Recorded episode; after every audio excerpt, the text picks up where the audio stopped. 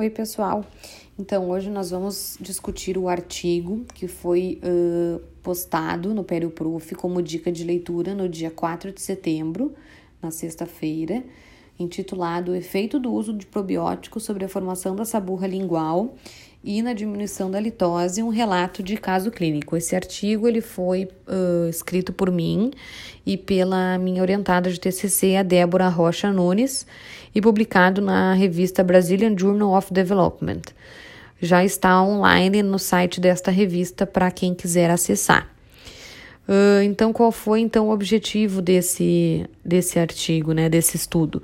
Foi uh, avaliar se o uso de probióticos é capaz de reduzir uh, a formação da saburra lingual e, consequentemente, a halitose. Então, para isso, foi selecionado um paciente né, de 24 anos de idade, ele foi um relato de caso, do gênero masculino.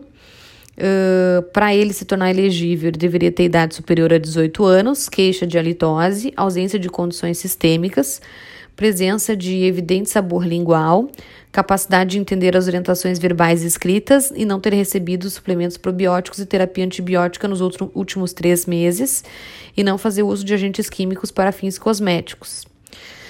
Uh, na primeira consulta, foi aplicado um questionário nesse para esse paciente. Uh, com perguntas, né?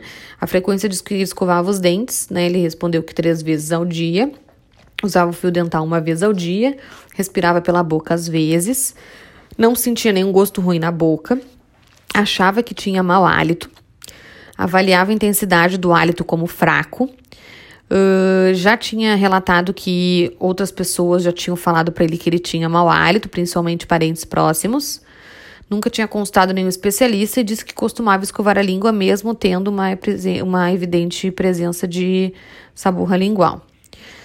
Depois da aplicação desse questionário, foi avaliada então a autopercepção do paciente em relação ao próprio hálito. Para isso, foi aplicada uma escala visual analógica onde o paciente foi orientado a permanecer 10, uh, 2 minutos com a boca fechada, respirando somente pelo nariz, e após esse período ele deveria colocar as mãos sobre o nariz e sobre a boca e expirar sobre a boca e respirar pelo nariz e marcar nessa escala então de 0 a 10 o quanto ele achava que tinha de mau hálito. Esse paciente marcou na escala inicialmente 2,5 centímetros. E após então foi feita a análise do índice de saburra lingual, onde a língua é dividida em seis partes, sendo três na parte posterior e três na parte anterior, e cada assistente foi categorizado com um score, onde zero representava nenhuma cobertura presente de saburra, um, presença de fina cobertura de saburra, e dois, presença de uma evidente cobertura de saburra. Uh, quem fez essa análise foi um, um, um pesquisador treinado e na uh, no índice de saburra lingual inicial uh, foi dado um score de 8. Após então todos esses exames iniciais, o paciente foi orientado então quanto ao uso do probiótico, foi fornecido então para ele uma dosagem de seis filmes orodispersíveis por dia para ele usar. O tratamento durou 90 dias, então ele, ele recebeu essa quantidade para 90 dias, né? Para usar seis filmes orodispersíveis por dia, que seria, deveriam ser administrados oralmente após as principais refeições, café da manhã, almoço e janta.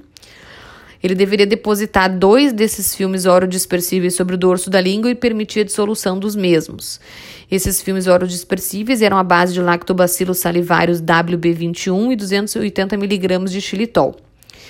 O paciente também foi instruído a não mudar o regime de higiene oral, e não utilizar outros produtos à base de probióticos durante o período do estudo.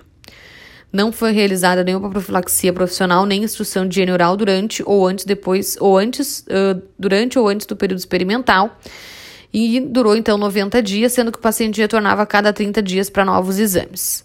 Então, uh, após 30 dias ele retornou, a escala visual analógica dele de 2,5 diminuiu para 2 e o índice de saburra em 30 dias de 8 diminuiu para 3. Uh, em 60 dias, a escala visual analógica, que antes nos 30 dias era 2, diminuiu para 1,5 e o índice de saburra para 2. E em 90 dias, no exame final, a escala visual diminuiu para 1 e o índice de saburra para 1 também. Sendo então que o inicial da escala visual analógica era 2,5 e ao final dos 90 dias o paciente apontava somente um centímetro de mau odor na escala visual. E uh, na, no índice de saburra lingual, o inicial era de 8, índice de saburra, e ao final do, da pesquisa dos 90 dias era de somente 1.